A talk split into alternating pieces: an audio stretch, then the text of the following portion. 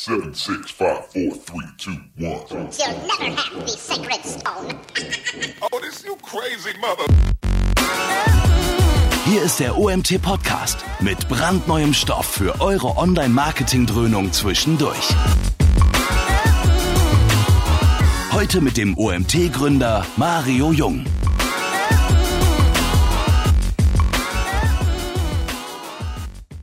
So, ja, schönen guten Tag an alle Teilnehmer. Schön, dass ihr so zahlreich dabei seid, trotz des schönen Wetters draußen, trotz dass es Feiertag ist. Wir freuen uns. Ihr seht, Uwe ist auch schon da. Ähm, Uwe, vielleicht machst du mal kurz deine Präsentation schon an, damit die Leute auch wissen, um was es geht. Normalerweise sollten sie es wissen, indem sie sich angemeldet haben. Ähm, wobei äh, die Aussicht auf dein Bildschirm ist natürlich auch wunderschön, da wären wahrscheinlich manche jetzt lieber. Ähm, ja, wir haben heute das Thema Amazon Business effektiv aufbauen. Ich kann euch sagen, ich kenne Uwe. Uwe, wie lange kennen wir uns jetzt? Zwei Jahre, eineinhalb Jahre, so plus minus. Ich weiß es gar nicht genau.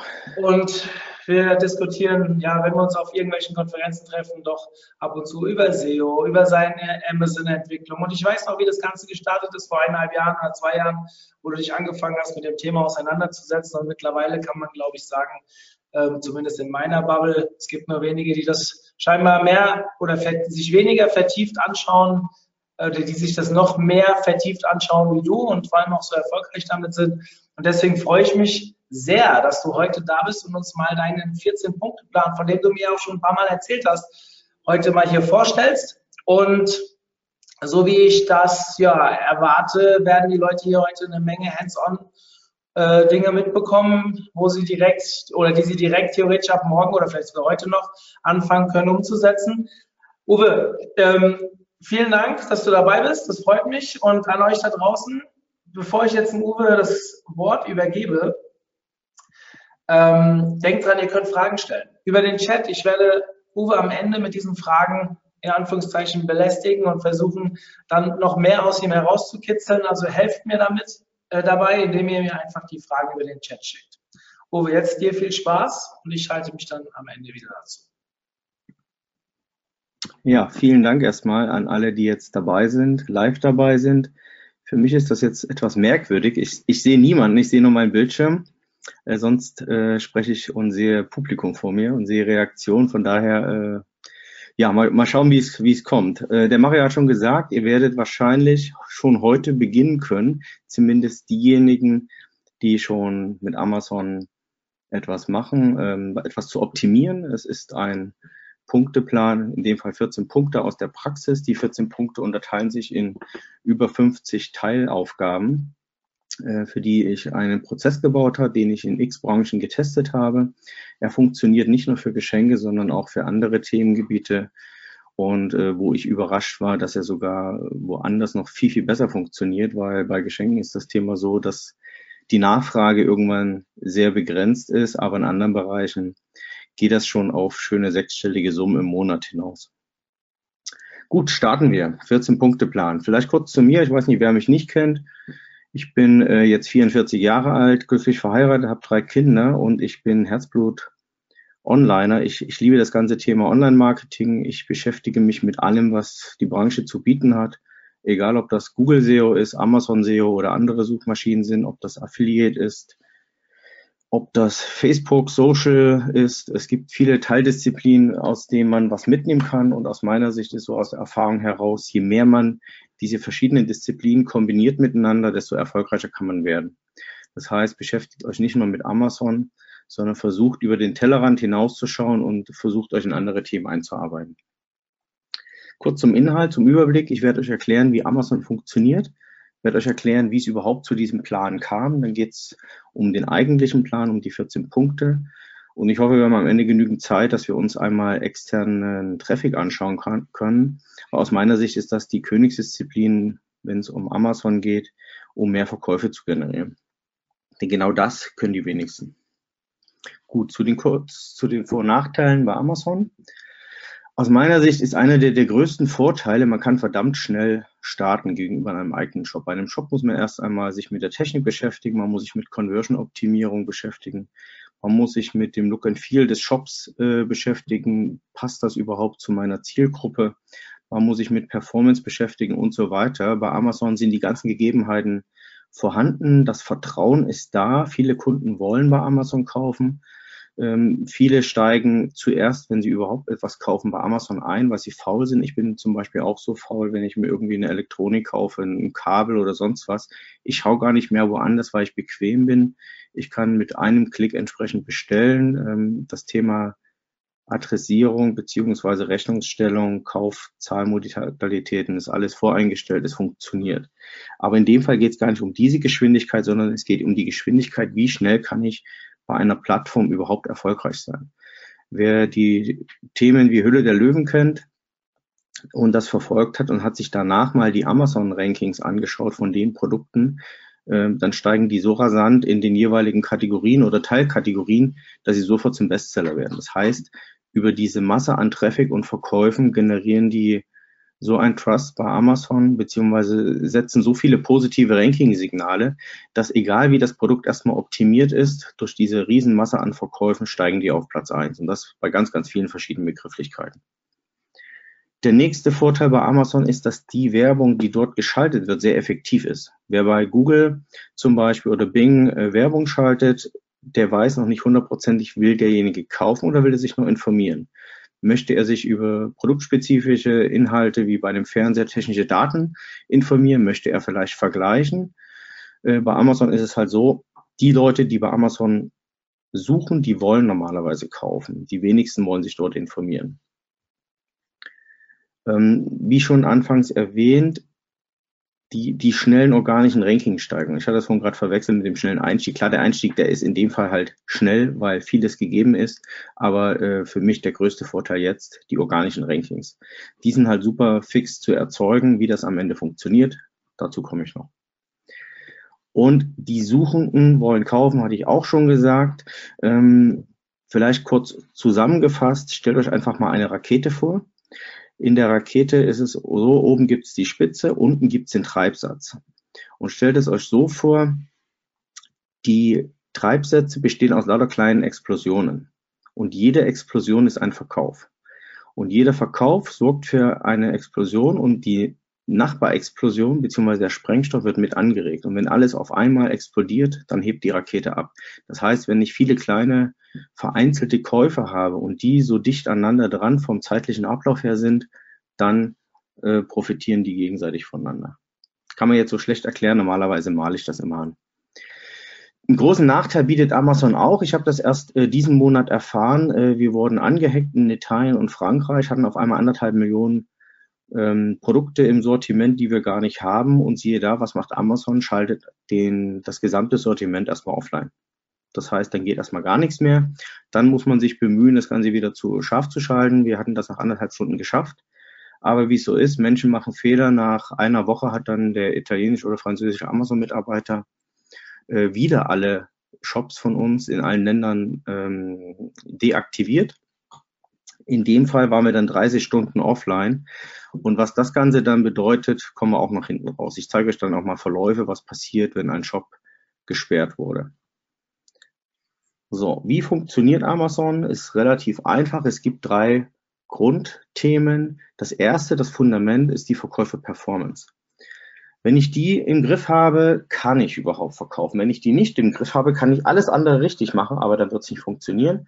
Weil, könnt ihr euch vorstellen, ihr wollt im vierten oder fünften Gang mit eurem Auto mit angezogener Handbremse anfahren. Wenn es vielleicht schafft, äh, ins Rollen zu kommen, werdet ihr entweder das Auto kaputt machen, aber es wird nicht richtig losfahren. Das heißt, sorgt dafür, dass der Kundenservice, der muss einfach top sein. Euer Sortiment muss stimmen, die Bewertungen müssen stimmen. Die Reaktionszeiten für das Versenden von Bestellungen und von Nachrichten, das muss alles stimmen, sonst funktioniert das System nicht. Entschuldige, ich trinke hier ab und zu mal was, damit die Stimme weiter flutscht. So, wenn ihr die, das Fundament im Griff habt, dann geht es um die Relevanz. Ihr müsst Amazon erklären, um was es bei euren Produkten geht. Das heißt, Prio 1 hat der Produkttitel, Prio 2, 2 haben die Bullet Points und Prio 3 haben die Keywörter im Backend plus die Beschreibung. Wie die einzelnen Bestandteile genau aufzubauen sind, kommen wir auch später noch dazu. Damit erzeugt ihr Relevanz und über die Relevanz ist es danach möglich, entsprechend über die Verkäufe eure Rankings vernünftig zu steigern. Ihr werdet nicht ohne Verkäufe geil ranken. Äh, das ist quasi so gut wie unmöglich. Wenn das Fundament stimmt und die Relevanz gegeben ist über die On-Page-Optimierung, dann werden die Verkäufe, so ähnlich wie bei Google, ähm, wie die Backlinks dafür sorgen, dass ihr vernünftig steigen könnt. Und wie ihr die Verkäufe steigern könnt, welche Möglichkeiten es da gibt, kommen wir auch noch zu. Also ohne Verkäufe funktioniert es nicht und wenn ihr keine mehr habt, aus welchen Gründen auch immer, fallen auch die Rankings. Also im Gegensatz zu Google zum Beispiel ist es so, wenn ein Produkt ausverkauft ist, passiert eigentlich erstmal gar nichts, außer dass ihr kein Geld verdient, aber die Rankings bleiben bestehen. Bei Amazon ist das so, dass relativ äh, schnell innerhalb von wenigen Stunden die ersten Rankings verschwinden, zumindest bei hart umkämpften Keywörtern. Also wir waren letztens bei, bei Hochzeitsgeschenke mit zwei Produkten auf Platz zwei und drei, wurden angehackt, zack, waren wir weg vom Fenster. Und dann muss man sich erstmal wieder hocharbeiten. Ja, wie funktioniert's nicht? Wenn die Produkte scheiße sind, dann habt ihr keine Chance. Wenn ihr ausverkauft seid, geht's genauso schnell bergab, wie eben gesagt. Wenn die Preise nicht wettbewerbsfähig sind, äh, funktioniert es auch nicht. Was heißt nicht wettbewerbsfähig? Äh, wenn ihr ein Produkt verkauft, zum Beispiel für 30 Euro und euer Wettbewerb für 20, dann seid ihr normalerweise zu teuer. Das kann im Einzelfall funktionieren. Wir haben das auch bei bestimmten Produkten. Äh, falls am Ende noch Zeit ist, kann ich euch das gerne mal zeigen. Also wir sind da ungefähr 30, 40 Prozent teurer als andere. Aber das geht nur, wenn man seine Produkte vernünftig positioniert und dann kann man sie auch teurer verkaufen. Wenn man aber im Wettbewerb steht und gerade steigen möchte, dann hat man da auch keine Chance hochzukommen. Wenn man keine Buybox hat, äh, das ist so ein beliebtes Thema, wenn man Handelsware verkauft, das heißt, ihr verkauft Produkte, die andere auch einfach verkaufen können. Das sind dann keine Markenprodukte von euch selber, sondern Produkte von anderen. Dann hängt ihr euch einfach an das Listing dran und wenn ihr die Buybox nicht habt, verdient ihr halt kein Geld oder so gut wie kein Geld. Oder wenn ihr Markenprodukte habt und also eigene Produkte und die Asiaten hängen sich an eure Produkte dran oder an Mitstreiter und übernehmen die Buybox, indem sie euch einfach preislich unterbieten, beziehungsweise das Gesamtpaket äh, besser funktioniert, die zum Beispiel Prime haben und ihr nicht und einen ähnlichen Preis oder tiefer liegen, habt ihr auch keine Chance, werdet ihr nichts verkaufen. Und wenn das Fundament nicht stimmt, die Verkäufer-Performance nicht funktioniert, dann passiert halt auch nicht viel.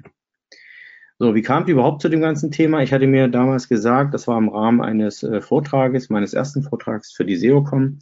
Ich sollte erzählen, äh, wie ich damals vor 20 Jahren vom Arbeitslosen zum Unternehmer es geschafft habe, beziehungsweise zehn Jahre davor, wie ich aus einem Affiliate-Projekt ein, ein laufendes Business gemacht habe, die Geschenke 24 da dachte ich mir, das ist blöd, ich soll über etwas erzählen, was 20 oder 10 Jahre her ist, das interessiert doch keine Sau. Also habe ich mir überlegt, ich muss mir selber einen Testcase äh, auferlegen und ein neues Business starten. Deshalb habe ich ein neues Amazon-Konto genommen, mit meiner zweiten Firma angemeldet. Ich habe mir es extra schwer gemacht. Ich habe gesagt, ich darf kein Geld ausgeben. Äh, das bedeutete, ich darf nur Dropshipping machen. Das heißt, ich konnte keine Ware einkaufen. Denn ich wollte, dass jeder dieses Testszenario, was ich mir da auferlegt habe, selber nachmachen kann. Ich habe gesagt, okay, das Ziel sind nach drei Monaten 1000 Euro Gewinn im Monat. Ne, also so schön nebenbei, dass man auf der Couch quasi abends ein bisschen rumdaddelt und 1000 Euro verdient neben seinem normalen Job. Deshalb habe ich auch gesagt, äh, ich werde das Ganze fünf Monate versuchen, weil von heute auf morgen funktioniert sowas nicht. Das braucht Anlaufzeit. Und ich hatte gesagt, nur abends und nebenbei. Und das mit einem Zeitaufwand von fünf Stunden pro Woche von mir selber. Wie das Ganze funktioniert hat, könnt ihr hier sehen. Ihr seht, in dem ersten Monat ist so gut wie nichts passiert. Ich weiß nicht, das waren 200, 300 Euro Gewinn. Äh, gut, andere würden sich freuen. Bei Google SEO freut man sich, wenn man nach einem Monat schon 300 Euro verdient. Für Amazon war das jetzt nicht die Granate. Allein das erste Produkt, dafür habe ich zehn Stunden Zeit investiert. Das heißt, ich hatte in dem Monat nur noch zehn Stunden Zeit. Habe aber beim ersten Produkt sofort eine Gebrauchsanweisung geschrieben, habe dann Studenten eingestellt, ähm, die ich aus den Gewinnen, die produziert wurden, halt entsprechend bezahlen konnte. Und somit konnte ich den das ganze ja, Rad langsam zum Laufen bringen.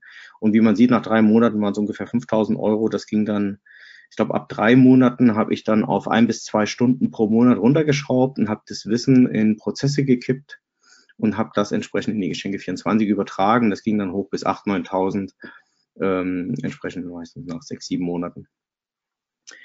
Mittlerweile hat Amazon das Konto geschlossen, weil man darf als äh, Firmeninhaber nur ein Konto bei Amazon haben, nicht zwei. So, das Schöne war, es hat funktioniert. Ähm, was habe ich daraus gelernt? Dass es nicht von heute auf morgen geht, dass man unbedingt Prozesse benötigt, dass man äh, Anleitungen schreiben muss für Mitarbeiter, weil sonst muss man zu viel Zeit investieren. Das Konto wurde auch angehackt zwischendurch. Also ich habe da einiges, äh, ich hatte ausverkaufte Topseller, die Rankings waren wieder weg. Ähm, so habe ich halt gelernt, was funktioniert und was nicht funktioniert. Und dieses Wissen, das mag ich heute, euch heute zum großen Teil entsprechend nahebringen. Für die Vorbereitung die Folie, ich weiß gar nicht, ob das äh, am Ende auch die Folien gibt. Auf alle Fälle habt ihr das Video, die Aufzeichnung. Äh, das Wichtigste ist, kümmert euch unbedingt um eigene ERNs. Ne, das Thema Gewerbeanmeldung, Firmenkonto, das ist normal, das braucht jeder. Das Thema Rechnungssoftware kann ich euch auch nur empfehlen, von Anfang an zu beachten. Wenn ihr erfolgreich werdet, äh, ihr habt keine Lust, im Nachgang tausende von Bestellungen irgendwie manuell nachzufassen oder irgendwie nachzubesorgen. Das macht keinen Spaß. Also kümmert euch von Anfang an, dass die Daten sauber aufbereitet werden für den Steuerberater, sonst habt ihr Riesenprobleme danach. Gut, der 14-Punkte-Plan. Thema 1. Äh, ja, Thema, das Thema. Es ist aus meiner Sicht das A und O, dass ihr am Anfang ein Thema wählt, womit ihr euch irgendwie auskennt. Das kann sehr helfen, das muss man nicht machen, aber man kann es machen. Warum das so wichtig ist?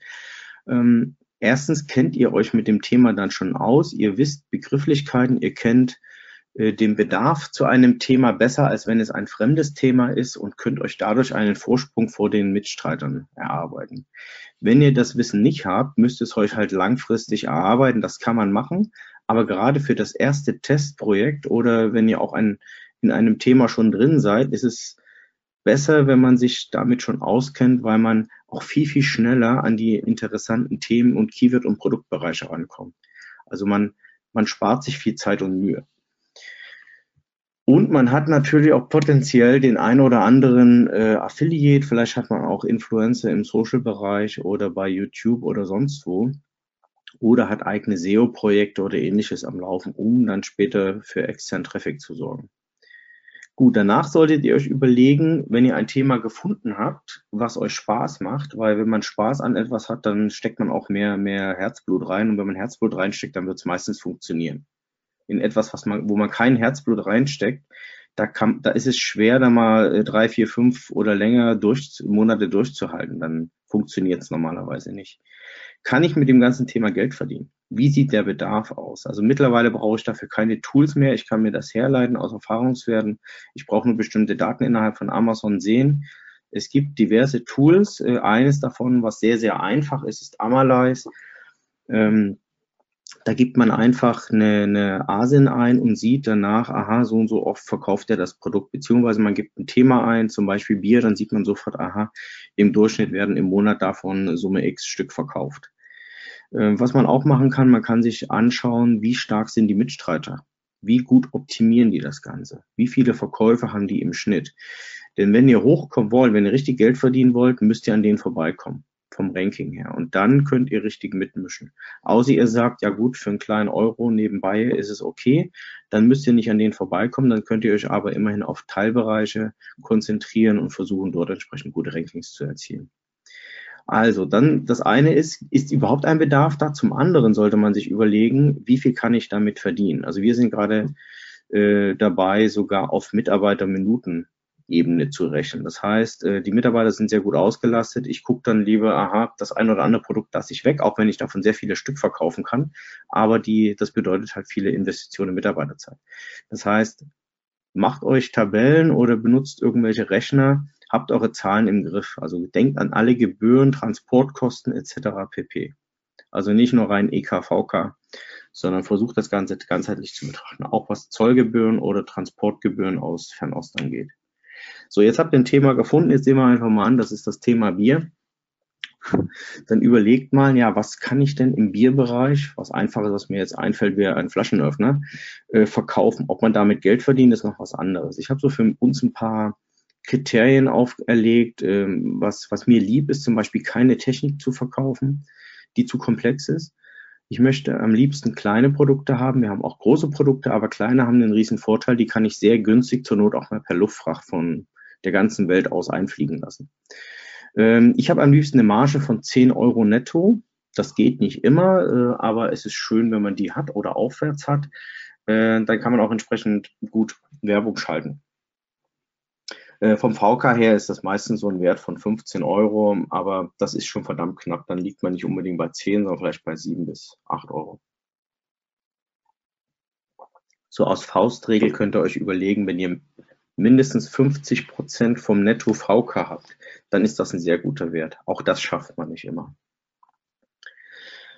Das, da haben wir jetzt leider keine Zeit für, außer am Ende ist noch richtig viel Zeit, dann zeige ich euch das gerne mal. Ja, ein beliebtes Beispiel von mir ist so ein Schlüsselanhänger. Ein Schlüsselanhänger, den gibt es irgendwie für ein bis zwei Euro zu kaufen oder 50 Cent bis zwei Euro und die werden irgendwie zwischen 10 und 20 Euro verkauft, je nachdem, was da drauf steht, drauf gedruckt ist, personalisiert, unpersonalisiert. Das heißt, ich habe einen sehr geringen Warenaufwand und kann potenziell äh, relativ viel Prozent in Marge verdienen. Dann so die, die liebste Frage von Leuten, die mich ansprechen, wo bekomme ich denn Ware her? Aus meiner Sicht ist das sehr, sehr einfach. Äh, das einfachste ist, bestellt doch einfach mal ein Muster oder ihr geht in den Ladengeschäft und schaut euch an, äh, was da auf den Verpackungen draufsteht. Wem das noch zu viel Mühe ist, der kann auch einfach Google benutzen oder eine andere Suchmaschine und der schaut sich mal die ersten Seiten an, die Ergebnisse zu einem Begriff. Ich mache das immer so, ich starte dann 20, 30 Tabs und alles, was irgendwie wie ein Shop aussieht, äh, der Endverkäufer, Verkäufer, äh, Endverbraucher anspricht, die mache ich wieder zu. Und am Ende bleiben meistens eher so unschöne Seiten oder B2B-Seiten über. Und die schreibe ich dann einfach an. Also ich mache das so in einem Fünfzeiler und versuche entsprechend die mit der Gier der Menschen zu arbeiten und, und frage große Stückzahlen an. Und meistens gibt es auch eine Antwort. Also nach der ersten E-Mail habe ich meistens 50 Prozent Antwort. Ähm, ich würde auch ungern in Asien starten aus eurer Sicht, sondern äh, kann man machen. Ähm, Deutschland hat ein paar Vorteile, beziehungsweise Europa, ihr habt halt kurze Lieferzeiten, Lieferkosten. Wenn ihr jetzt mal denkt, daran denkt, ihr habt ein Produkt gefunden, was richtig gut verkaufbar ist, sagen wir mal 1000, 2000 Mal im Monat. Das heißt, ihr müsst entsprechend 6.000, 7.000 Stück davon besorgen und habt eine Lieferzeit aus Asien, wenn es nicht gerade per Luftfracht geht, von vier bis fünf Monaten. Das heißt, euer Geld ist entsprechend vier, fünf Monate gebunden. Das heißt, ihr habt die ersten Verkäufe erzielt, wollt nachordern und müsst entsprechend Kapital haben. Die Frage ist, habt ihr das oder nicht? Wenn das habt, ist es okay. Wenn nicht, dann würde ich da lieber in Europa starten. Thema kann man natürlich genauso gut mit der Google-Bildersuche machen. Einfach äh, einen Begriff reinhauen, suchen und dann die ganzen äh, Bilder-Tabs aufmachen und entsprechend schauen, was sieht nach einem Hersteller aus, beziehungsweise nicht nach einem Shop und dann einmal die Seite entsprechend genauer anschauen. Normalerweise hat man innerhalb von 30 Minuten bis 60 Minuten einen Hersteller gefunden oder mehrere. Äh, wem das zu viel Arbeit ist, der kann natürlich auch mit den klassischen Sachen arbeiten. Er kann, wer liefert was schauen, er kann bei Werbemittelhändlern schauen oder ihr könnt auch mal bei den örtlichen Herstellern schauen und später würde ich empfehlen, dann bei Alibaba und Co. zu bestellen. Also China Sourcing, entweder man fährt selber hin, aber muss nicht sein. Man kann da auch gut mit Agenturen zusammenarbeiten. Hier ist natürlich wieder so ein Vertrauensding. Äh, man muss einiges wissen, wie Asien funktioniert, wie die Menschen dort ticken, dass zum Beispiel nach dem Neujahrsfest im Januar 30 Prozent der Mitarbeiter äh, ihre Arbeit nicht wieder antreten, sondern woanders sind. Da werden mittlerweile sogar Prämien bezahlt. Das heißt, auch wenn ihr dann bestellt äh, im Dezember oder Januar, muss nicht unbedingt funktionieren, dass dann Ware ankommt. So, Thema Marke. Jetzt habt ihr ein Thema gefunden, ihr habt ein Produkt gefunden, ihr habt einen Hersteller gefunden. Ich kann nur jedem empfehlen, sich eine Marke äh, zu registrieren. Wenn das nicht geht, geht auch eine Wortbildmarke. Äh, das Thema Marken hat viele Vorteile. Jeder kennt es, Apple, Coca-Cola und Co. Also Menschen lieben Marken, vertrauen Marken und kaufen allein schon wegen der Marke ein Produkt, was gar nicht unbedingt gut sein muss. Ob das Textil oder irgendwas anderes ist, ist eigentlich egal.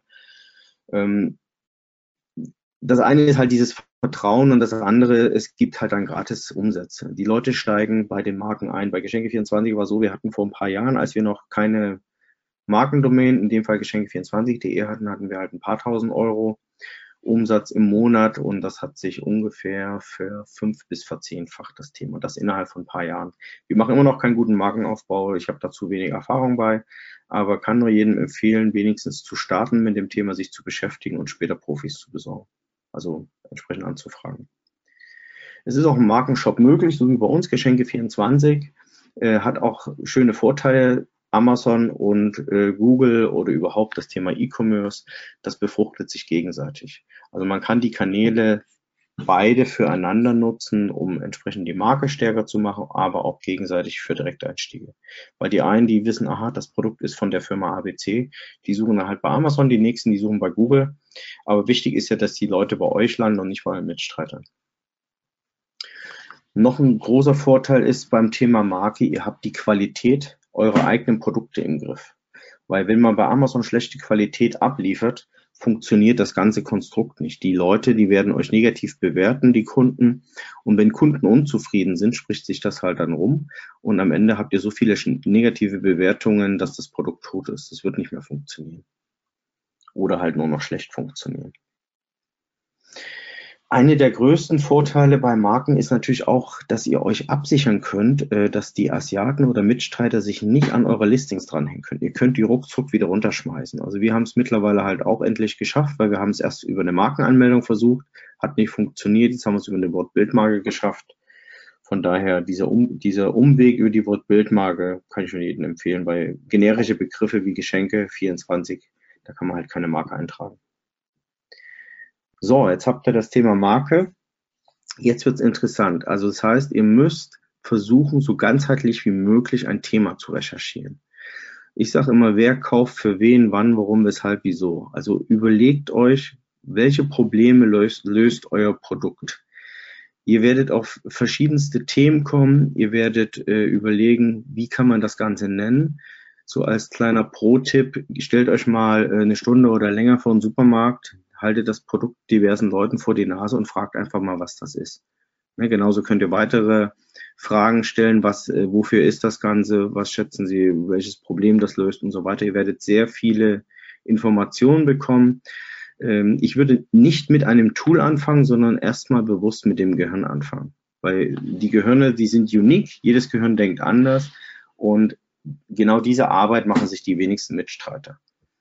Äh, die meisten benutzen irgendwelche Tools und wenn man Tools benutzt, dann bekommt man meistens ähnliche Ergebnisse wie die Mitstreiter, aber ihr wollt besser sein, ihr wollt mehr verkaufen, also nutzt erstmal ein Brainstorming, das könnt ihr wunderbar im Team machen, also nicht unbedingt mit Tools starten.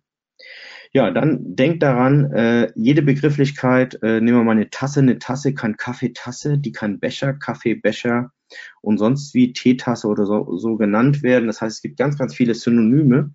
Genauso sieht es mit Adjektiven aus, äh, mit Materialien. Der eine nennt das Ganze Keramik, der, nennt, der nächste nennt es, ja, ich weiß es gar nicht, äh, Tonbecher oder sonst wie. Also was Farben, Materialien, Adjektive angeht, gibt es ganz, ganz viele verschiedene Synonyme für. Und am Ende könnt ihr die alle miteinander kombinieren und dieses Wissen dann später, ich glaube bei Punkt 8, entsprechend nutzen. Dann habt ihr ein Thema recherchiert und könnt euch auch überlegen, für wen ist die Zielgruppe. Und diese Vorgaben, für wen das Produkt ist, könnt ihr an die Fotografen geben und die müssen entsprechend emotionale Fotos machen. Als Einstiegsfoto braucht ihr ein ausgeschnittenes Foto äh, für die erst, das erste Produktfoto. Danach könnt ihr entsprechend auch mit Detailfotos, mit Emotionen und so weiter arbeiten. Wer das nicht kann, ja klar, man kann es selber machen, aber ich kann es nicht empfehlen, wenn man richtig Geld verdienen will, sollte man es versuchen, so professionell wie möglich zu machen. Ähm, das kostet natürlich Kohle. Wer die Kohle am Anfang nicht hat, der kann natürlich auch die Herstellerfotos nehmen und sie ein bisschen nachbearbeiten. Für den ersten Test ist das okay. Aber wenn man merkt, man verdient mit einem Produkt Geld, unbedingt einen Profi machen lassen oder halt internen Mitarbeiter, der davon Ahnung hat.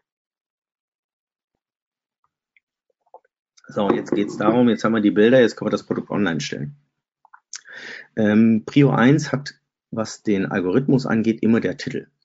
Im Produkttitel, äh, der hat die höchste Gewichtung, was die Relevanz angeht. Das heißt, dort müssen die Keywörter rein, die aus eurer Sicht potenziell am meisten eingegeben werden. Da gibt es viele Leute, die benutzen dann sowas wie den, den Google Keyword Planner und so weiter. Kann man machen. Es ist aber einfach zu, einfacher zum Beispiel Amazon Suggest zu nutzen. Dort sieht man, wenn man jetzt etwas eingibt wie Bier, das sieht man halt, aha, was geben die Leute danach noch ein. Genauso gibt es einen Hack äh, über so den, die Raute, was geben die Leute vor dem ersten Buchstaben ein.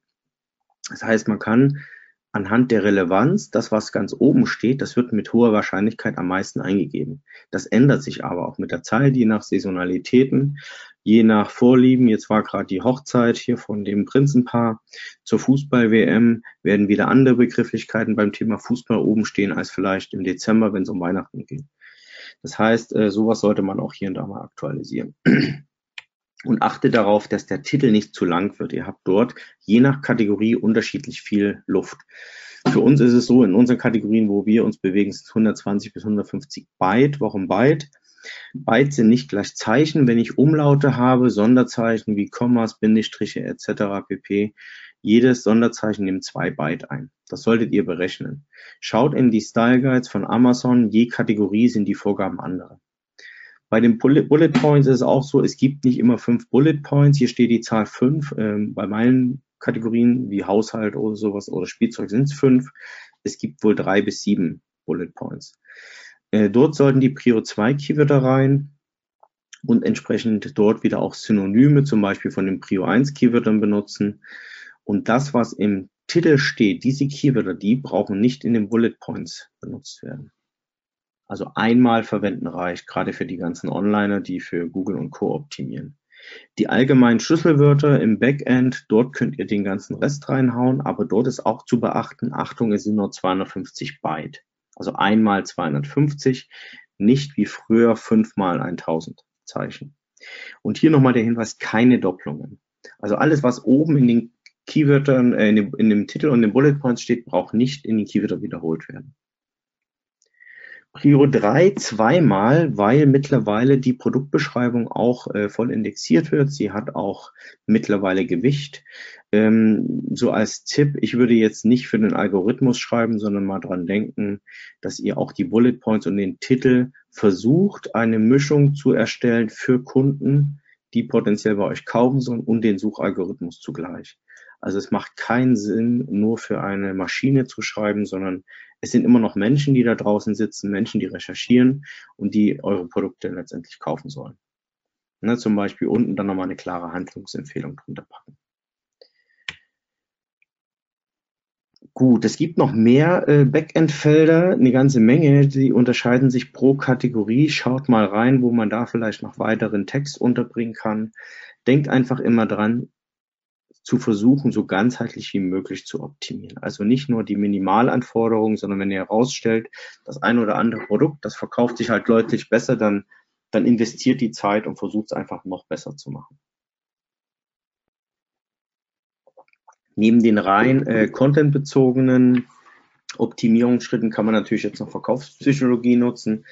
Sowas wie Rabatte funktionieren immer. Hier ist bewusst ein extremer Rabatt gewählt. Also wenn ich jetzt einen Zielpreis von 29,90 habe, dann kann man auch mal einen Rabatt von sowas wie 24,90 oder 19,90 wählen. Ich würde jetzt nicht 50 Prozent runtersetzen, weil dann kann man, ähm, können die Leute natürlich auch denken, dass es billiger Rammstein ihr verkauft. Von daher geht lieber vernünftig mit dem Thema um. Äh, so 5 Euro oder, oder 20, 30 Prozent, das ist schon ein guter Richtwert. Genauso das Thema Verknappung eine Reduktion von Verfügbarkeiten, die ist verkaufsförderlich. Wenn ihr euch da mal Booking.com als Musterbeispiel anschaut, die nutzen alles, was geht, die übertreiben aus meiner Sicht. Äh, keine Ahnung, 94 Leute schauen sich das Hotelzimmer an, es sind nur noch zwei verfügbar und der letzte, die letzte Buchung war vor 34 Minuten oder sowas. Ich weiß nicht, ob die Zahlen da echt sind, das ist auch egal. Äh, Fakt ist, dass die Leute dort in dem Fall äh, psychologisch unter Druck gesetzt werden und die Kaufquoten steigen. Also die haben HRS um Längen abgehängt, äh, haben den Markt überrollt und sind damit sehr erfolgreich. Aber denkt immer daran, an die Ethik. Also ihr müsst, ihr solltet morgens noch mit dem guten Gewissen, guten Gefühl in den Spiegel schauen können. Ich habe immer gesagt, ich mache nichts, äh, wo ich mich irgendwie entschuldigen müsste für oder wo ich, äh, wenn meine Kinder mich fragen, Papa, was machst du da, wo ich ein schlechtes Gewissen hätte. Also denkt an die Ethik. Was super ist, dass ihr Werbeaktionen nutzen könnt. Da könnt ihr zum Beispiel schreiben, kaufe zwei, kaufe drei oder kaufe den Artikel und bekomme den Artikel günstiger oder rabattiert. Was bedeutet das? Ähm, normalerweise verkauft ihr halt ein Produkt äh, und x Prozent von den Verkäufen, die ihr habt, sind Mehrfachverkäufe. Bei uns war es so, dass wir die Quote der Mehrfachverkäufe fast mit dieser Kleinigkeit verdoppelt haben. Natürlich gibt man Rabatt, aber das Amazon-System ist halt so, ohne Verkäufe läuft nichts. Das heißt, wir müssen Verkäufe generieren und wenn ihr durch solche Aktionen ein paar mehr Verkäufe generiert, ist das förderlich für den Algorithmus. Wie das am Ende aussehen kann, zeige ich euch noch. Und äh, ja, die mentalen Haken, also die, die verschiedenen Symboliken, die in den Bullet Points gerne am Anfang äh, verwendet werden, im, im, also ganz links quasi als erstes Zeichen. Wir nehmen da so ein Häkchen. Es ist offiziell nicht erlaubt laut Style Guides, aber ich kenne jetzt niemanden. Ich habe auch verschiedene Amazon-Mitarbeiter gefragt, ob das erlaubt ist, beziehungsweise was passiert. Ähm, Im schlimmsten Fall haben die mir gesagt, gibt es eine Ermahnung. Also es ist jetzt keine Empfehlung, es zu tun, aber ich habe es gesagt. Ihr könnt es ja mal testen. Was äh, auch wichtig ist, wenn ihr an die Produktbeschreibung denkt, denkt auch immer, äh, auch bei den Aufziehpunkten, an die Lesbarkeit. Es geht um Erfassbarkeit, es geht auch um mobile Erfassbarkeit. Äh, bei uns ist so, dass 60 Prozent aller Käufe, zumindest im Shop, sind mobil. Ähm, ich gehe mal von aus, bei Amazon könnte das noch mehr sein. Ich weiß es nicht. Aber überlegt mal und schaut euch mal eure Listings auch mobil an. Wenn da zu lange Fließtexte stehen, wenn da keine Hervorhebungen verwendet werden, dann kann man das Ganze schlecht lesen. Eine typische Amazon-Beschreibung sieht halt so aus, dass irgendwo aus einem Wavi ein Feld Beschreibung genommen wird. Das wird in Amazon reingeschmissen und da hat man so einen langen Fließtext. Also keine Zeilenumbrüche, einfach eine Zeile nach der anderen, keine Hervorhebung, gar nichts. Das liest man nicht orientiert euch da lieber an, an Printmedien. Dort sind es kurze Sätze, leicht lesbar. Da gibt's äh, zumindest mal in dem Fall Zeilenumbrüche. Oder schaut euch mal gute Online-Shops an. Dort gibt's auch entsprechende Aufzählpunkte und Hervorhebungen. Der gute Karl Kratz, der hat alleine für das Thema responsive Aufzählpunkte ein 30-seitiges Dokument erstellt. Also daran kann man schon sehen, es, es kann helfen, wenn man die Lesbarkeit von Inhalten oder die Erfassbarkeit erleichtert. Und ähm, vielleicht so als Extra-Tipp, wer sich mit dem Thema ähm, Kaufpsychologie oder Limbic Types oder mit den Hormonen, die im, Gehirn, im Gehirn nötig sind, oder was passiert, welche Hormone wie wirken, der weiß, dass Stress Kaufquoten senkt. Das heißt, wenn ihr es den Leuten schwer macht, die Stress haben, wenn das zu anders ist oder nicht zu leicht erfassbar ist, entsteht Stress und Stress verhindert, dass die Kaufquote gut ist. Wenn ihr es auf der anderen Seite den Leuten leicht macht äh, und die vielleicht auch mal lächeln, wenn sie einen Produkttext lesen, dann entstehen vielleicht hier und da auch positive oder Glückshormone und dann wird die Kaufquote auch steigen. Gut, jetzt haben wir die, das erste Produkt online. Da wird erstmal nicht wirklich viel passieren. Also wenn die Produkte online sind, gut optimiert sind, ihr eure Markenregistrierung habt, das ist alles gut und schön. Ihr habt dann tolle Bilder, aber ihr werdet erstmal nichts verkaufen. Das heißt, ihr müsst, egal über welchen Kanal, da erstmal Werbung draufschalten, beziehungsweise ihr müsst Besucher draufschicken. Da kann man natürlich die Amazon Bordmittel benutzen. Die einfachste Variante sind die Produktwerbeanzeigen, die PPC-Anzeigen. Wir machen es immer so, dass wir zwei Kampagnen auf Produktebene schalten. Die erste Kampagne ist eine automatische Kampagne. Bei uns hat sich so ein Wert von 30 bis 60 Cent herauskristallisiert mit einem Tagesbudget von 20, 30 Euro. Da passiert nichts Negatives, keine Angst. Testet es einfach mal aus. Ihr müsst euch eure Marge ausrechnen, die ihr habt. Und dann rechnet mal eine theoretische Kaufquote aus und siehe da, über die Kaufquote und die Marge werdet ihr einen maximalen Klickpreis erhalten. Rechnet von mir aus 15 Euro Marge bei einer Kaufquote von 5% und schon könnt ihr euch einen Klickpreis ausrechnen. So, danach schalten wir eine manuelle Kampagne zusätzlich und immer auf eine einzelne ASIN. Und dort schalten wir dann die ganzen Keywörter, die wir aus Punkt 5 äh, aus der Themenrecherche rausbekommen haben. Dafür schalten wir dann Produktanzeigen. So, und jetzt überlegt euch nochmal, erinnert euch mal an die Rakete. Ich habe gesagt, viele Verkäufe sorgen dafür, dass man im Ranking steigt. Wenn jetzt jemand äh, sagt, ich habe schon Keyword-Recherchen gesehen von 20, 30 Keywörtern, das war's. So, wenn jetzt jemand eine ganzheitliche Keyword-Recherche hat, dann hat er für das Produkt alleine, für den Namen von mir aus 20 bis 50 verschiedene Keywörter. Dann hat er dazu noch entsprechend Farben, Lösungen, Anlässe, Zielgruppen wie Männer, Frauen, was weiß ich nicht alles recherchiert. Und jetzt denkt mal einen Schritt weiter, jetzt kombiniert ihr diese ganzen verschiedenen Begrifflichkeiten miteinander.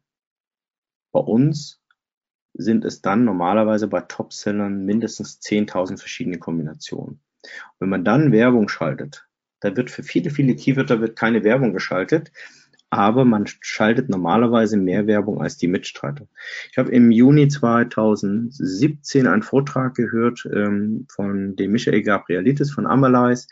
Der hat das ganze Amazon mittlerweile, also nicht nur Amazon Deutschland, sondern der hat auch äh, Europa, glaube ich, mittlerweile schon komplett äh, gecrawlt was er dann auch täglich macht. Und er hat gesagt, dass ich glaube 68 Prozent der Keywörter werden gar nicht beworben.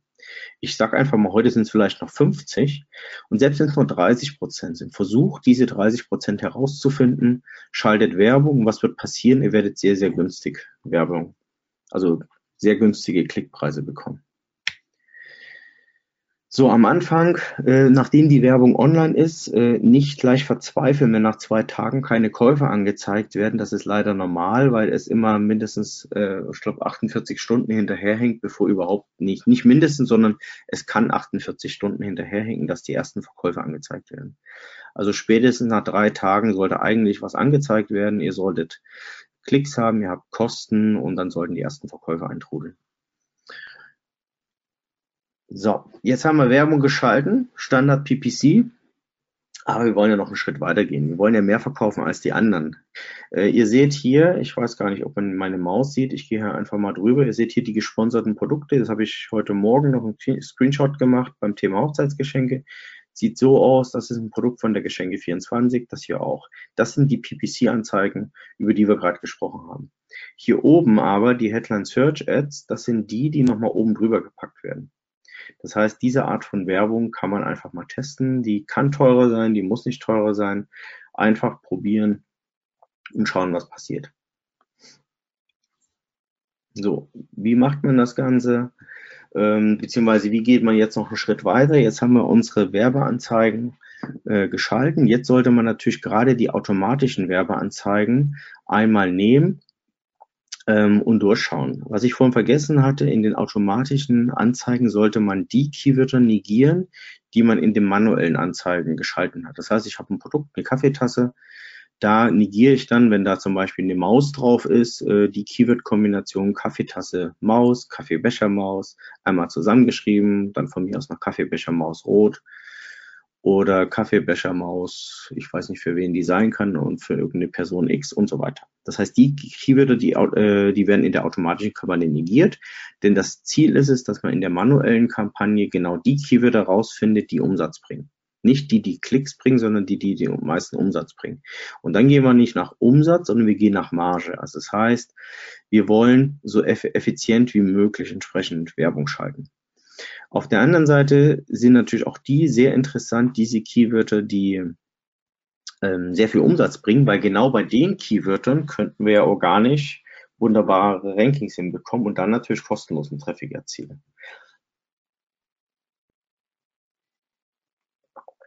So, weiter geht's. Also die manuellen Kampagnen, auch die müssen wir sichten. Und dort ist es ähnlich wie im AdWords. Wir müssen uns alles anschauen, ähm, was unserem Ziel entspricht. Ihr habt, ich habe am Anfang gesagt, ihr müsst eine, eine Kaufquote ermitteln.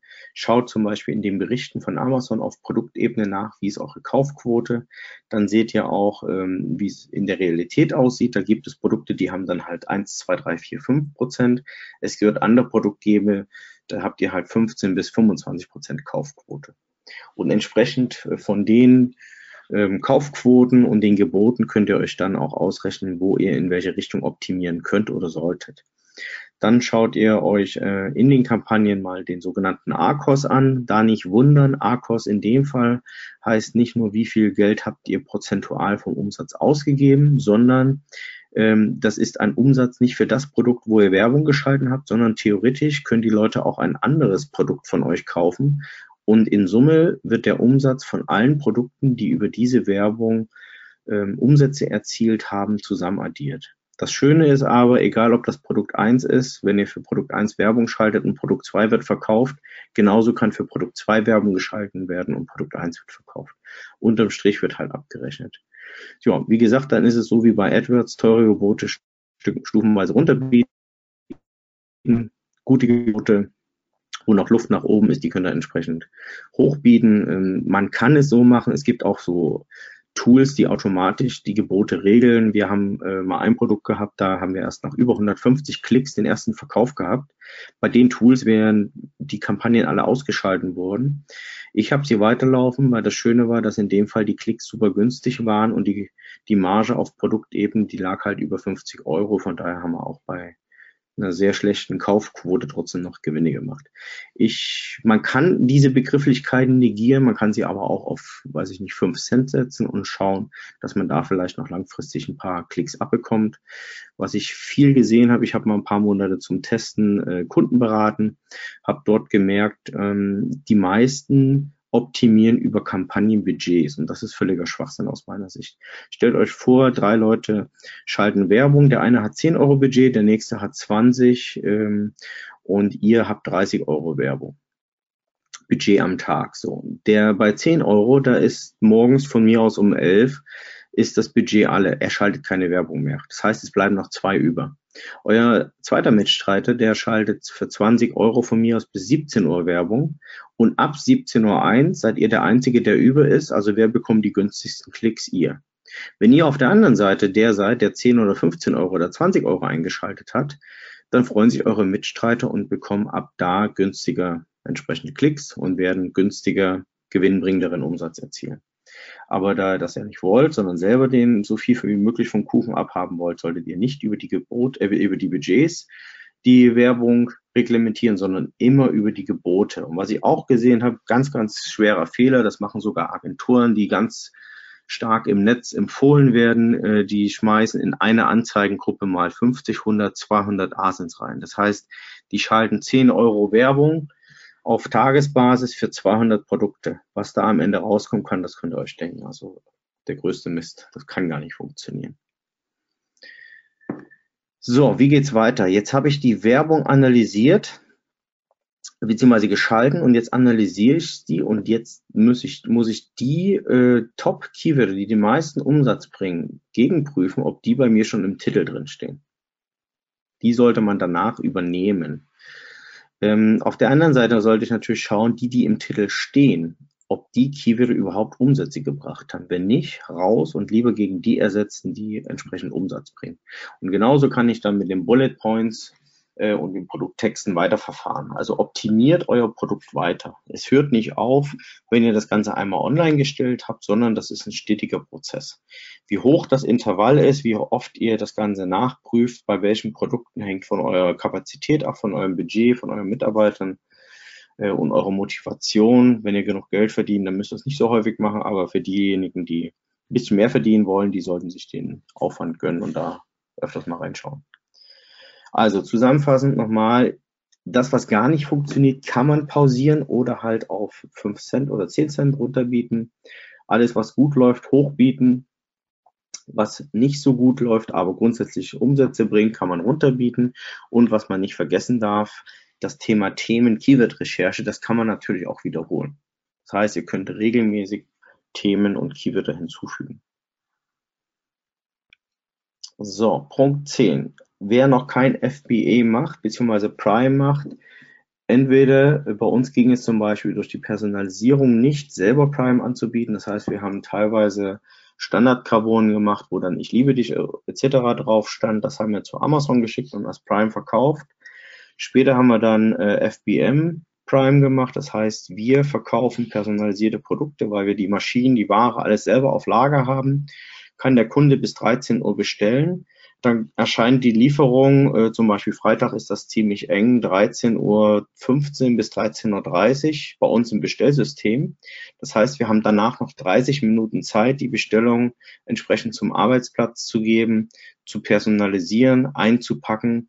Denn 14 Uhr, also schon eine halbe Stunde später, kommt DPD und transportiert die ganze Ware weg und ja, Samstag wird ausgeliefert.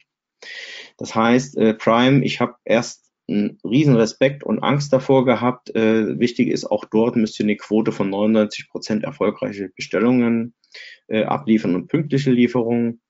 Aber ich habe Tests gemacht. Bei uns war es sogar so krass, dass wir 50 bis 120 Prozent Uplift hatten. Äh, wer, wer das nicht kann, sollte zumindest mal das Thema FBA äh, für sich ausrechnen, inwiefern die Lieferkosten und die ja, gerade die Lieferkosten zu Amazon und die Lieferkosten von Amazon zum Kunden, wie das Ganze bei euch aufgeht oder ob ihr günstiger seid. Und da muss man natürlich schauen, wenn ihr FBE macht, wie viel mehr verkaufe ich. Das heißt, das muss man schon mal ein paar Monate testen. Warum habe ich erklärt? Äh, nee, habe ich noch nicht erklärt. Das Thema FBE ist so, ihr habt, wenn ihr FBE macht, in dem Fall haben die Produkte 100% Verkäuferperformance. Ähm, wenn ihr irgendwas falsch macht, was halt immer ist, also man kann nie selber 100% Verkäuferperformance erzielen. Ich kann es mir einfach nicht vorstellen, dass das geht, wo irgendwas immer schief läuft, ob ihr nun schuld seid oder nicht. Ähm, in dem Fall habt ihr die 100% und was viel, viel wichtiger ist, ähm, es gibt ganz, ganz viele Kunden, ich glaube mittlerweile über 30% der Kunden filtern nur auf Prime. Meine Frau ist auch so eine. Wenn sie äh, einkauft, ob für die Kids oder für uns irgendwas, äh, wenn man Amazon Prime nutzt, dann möchte man natürlich auch keine Versandkosten bezahlen. Und das ist halt ein ganz, ganz wichtiger Hebel. Sprich, wer kein Prime benutzt, der hat eigentlich keine Chance mehr zu verkaufen als die anderen. Es gibt auch so eine Studie, ich weiß nicht, wie aktuell die ist. Äh, ich glaube, die ist schon ein paar Jahre alt, dass wohl Prime-Produkte sieben Positionen durchschnittlich besser ranken. Ich kann es euch nur ans Herz legen, probiert es aus. Äh, bei uns hat super funktioniert und ich vermute mal, bei euch wird es auch funktionieren. Und wenn man dann entsprechend mehr Verkäufe macht durch die Kaufquote, weil man ja auch mehr Sichtbarkeit hat und die Kaufquote wird steigen, dadurch generiert man mehr Sichtbarkeit. Mehr Sichtbarkeit heißt mehr Klicks, mehr Klicks, mehr Käufe. Dann sind wir wieder oben. Mehr Käufe, wiederum mehr Sichtbarkeit, mehr Klicks, mehr Käufe. Also eine Positivspirale. Denkt einfach an eine Positivspirale. Genauso, wenn ihr Werbung schaltet, habt ihr bei euren Mitstreitern normalerweise eine Negativspirale eingeleitet. Weil wenn ihr Werbung bei der Werbung ausgespielt werdet, wird er nicht ausgespielt. Demnach könnt ihr bei ihm für weniger Sichtbarkeit, weniger Klicks, weniger Verkäufe sorgen. So ein Zusatzbonus ist natürlich bei FBA, dass ihr dann auch wunderbar internationalisieren könnt. Das hängt stark von den Produkten ab, wie gut das funktioniert, aber probiert's mal aus. So, Königsdisziplin, externer Traffic. Als erstes solltet ihr euch bei Partnernet von Amazon anmelden. Das Schöne ist die Provision, die man an Amazon zahlt. Einen Teil davon kann man sich selber, wenn man sein eigener Affiliate wird, zurückholen. Ob das jetzt über Facebook-Ads, Gruppen, Seiten, sonst was ist, ist eigentlich egal. Ihr könnt entsprechend die Links benutzen zu euren eigenen Produkten. Ich glaube, was nicht funktioniert, ist, wenn ihr bei Facebook Werbung schaltet und direkt auf das Amazon-Listing linkt. Das geht nicht, aber wenn ihr über eine Landingpage geht, ist das überhaupt kein Problem. Oder von der Landingpage entsprechend dann den Partnernet-Link einsetzt, ist alles gut. Genauso könnt ihr das natürlich mit Newslettern machen. Ihr könnt eigene Newsletter nutzen, ihr könnt das Thema Chatbot nutzen, ihr könnt fremde Newsletter nutzen oder Abonnenten nutzen, äh, wenn da entsprechende, ich weiß nicht, wie das ab dem 25.05. ist.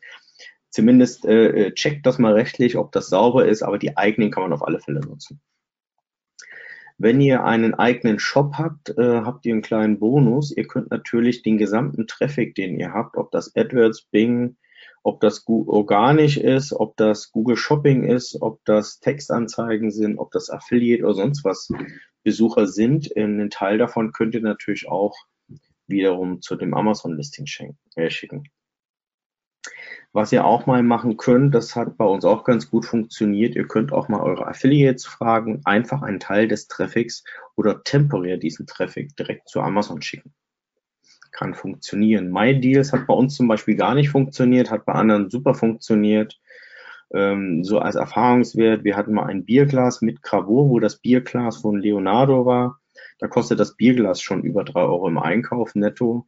Haben wir dann für sechs Euro 90, glaube ich, brutto versandkostenfrei personalisiert, also auf Endkundenbasis personalisiert, verkaufen wollen. Das war denen zu teuer. Dann habe ich mir gedacht, gut, solche Kunden möchte ich gar nicht haben. Mal normalerweise verkauft man das für 14,90 bis 16,90 plus Versandkosten. YouTube, also wer äh, eine sehr geeignete äh, Verkäufergruppe hat, wo das Ganze gut funktioniert, vielleicht Kosmetik, Schmuck, ähnliches, äh, sollte super funktionieren. Genauso ähm, das ganze Thema Social Media, ob das jetzt Influencer sind oder irgendwelche Seiten sind, probiert's aus, schaut, was in eurem Segment funktioniert verlasst euch da nicht nur auf andere, außer ihr kennt sie sehr gut. Äh, aber am besten ist immer eigene Werte, eigene Daten versuchen zu ermitteln.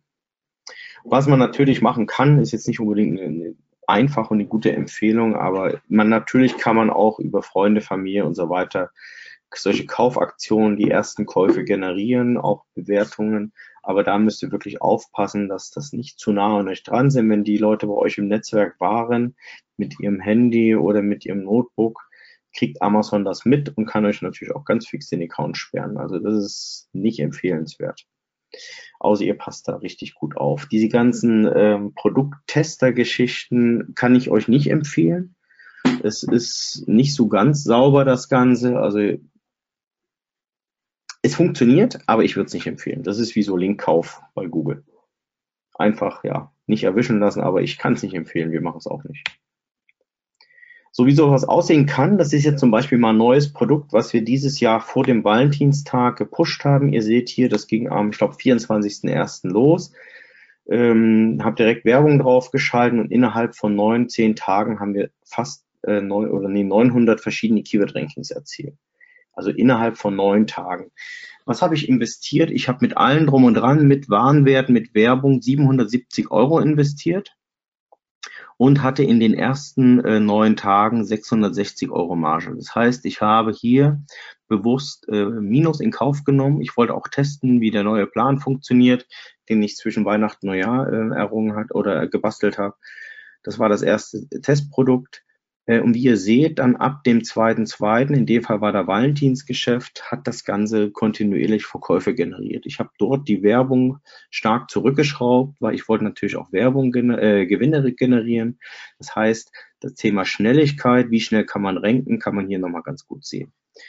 Wie sieht es bei einem bestehenden Produkt aus? Das ist jetzt hier ein Produkt, was wir aktuell leider nicht mehr verkaufen können, weil die Hersteller nicht die Menge verkaufen konnten, äh, herstellen konnten, die wir verkaufen konnten. Hier hat man innerhalb von, lass mich mal schauen, Anfang eins, ja ungefähr zwei Monaten über 2000 verschiedene Keyword-Rankings erzielt. Innerhalb von zweieinhalb Monaten waren es 3000. Und hier sieht man dann auch ganz gut, was passiert, wenn ein Produkt ausverkauft ist. Das hat ungefähr eins, zwei, drei, vier, fünf, sechs, sieben, sieben, acht Tage gedauert, dann waren fast alle Rankings weg. Also so schnell fallen organische Rankings, wenn man ausverkauft ist oder keine Buybox mehr hat. Aus welchen Gründen auch immer. Gut, wenn man die Buybox nicht hat, äh, in dem Fall haben sie vielleicht auch andere, das heißt, die Rankings sind nicht weg, aber zumindest verkauft man dann nichts mehr. So, dann sieht man auch, dass wir versucht haben, da wieder hochzukommen. Wir haben es halt nicht geschafft, wieder so hoch zu kommen wie vorher.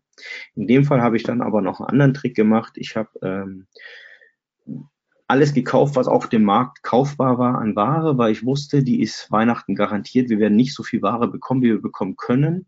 Habe die Ware hochgehalten vom Preis her die Mitstreiter haben schön weiterverkauft. Mein Plan war, dass sie am Anfang Dezember ausverkauft sind. Am 2.12. waren sie ausverkauft und wir konnten unsere Preise verdoppeln und haben, waren dann am, ich glaube, 27.12. ausverkauft. Also haben schön das Weihnachtsgeschäft mitgenommen. Also man kann sehr, sehr taktisch bei Amazon handeln, einkaufen, verkaufen und auch von der Preisstrategie her das Ganze so gestalten, dass man mit dem Warennachschub entsprechend hinterherkommt. Unten sieht man da mal so ein Amascore, das kann man sich so ein bisschen vorstellen. Das ist ein Sichtbarkeitsverlauf, ähnlich wie bei Systrix. Ähm, wenn die Anzahl der Keywörter, die man gewinnt, beziehungsweise auch entsprechend die Position stetig steigen, dann geht auch diese Sichtbarkeit hoch. Entsprechend schnell geht es auch wieder runter. Ich habe es mir hier zeitlich so ein bisschen übereinander gelegt, passt nicht ganz perfekt von den Linien her, müsste es leicht nach links verschieben, aber ich glaube, das Grundprinzip wird klar.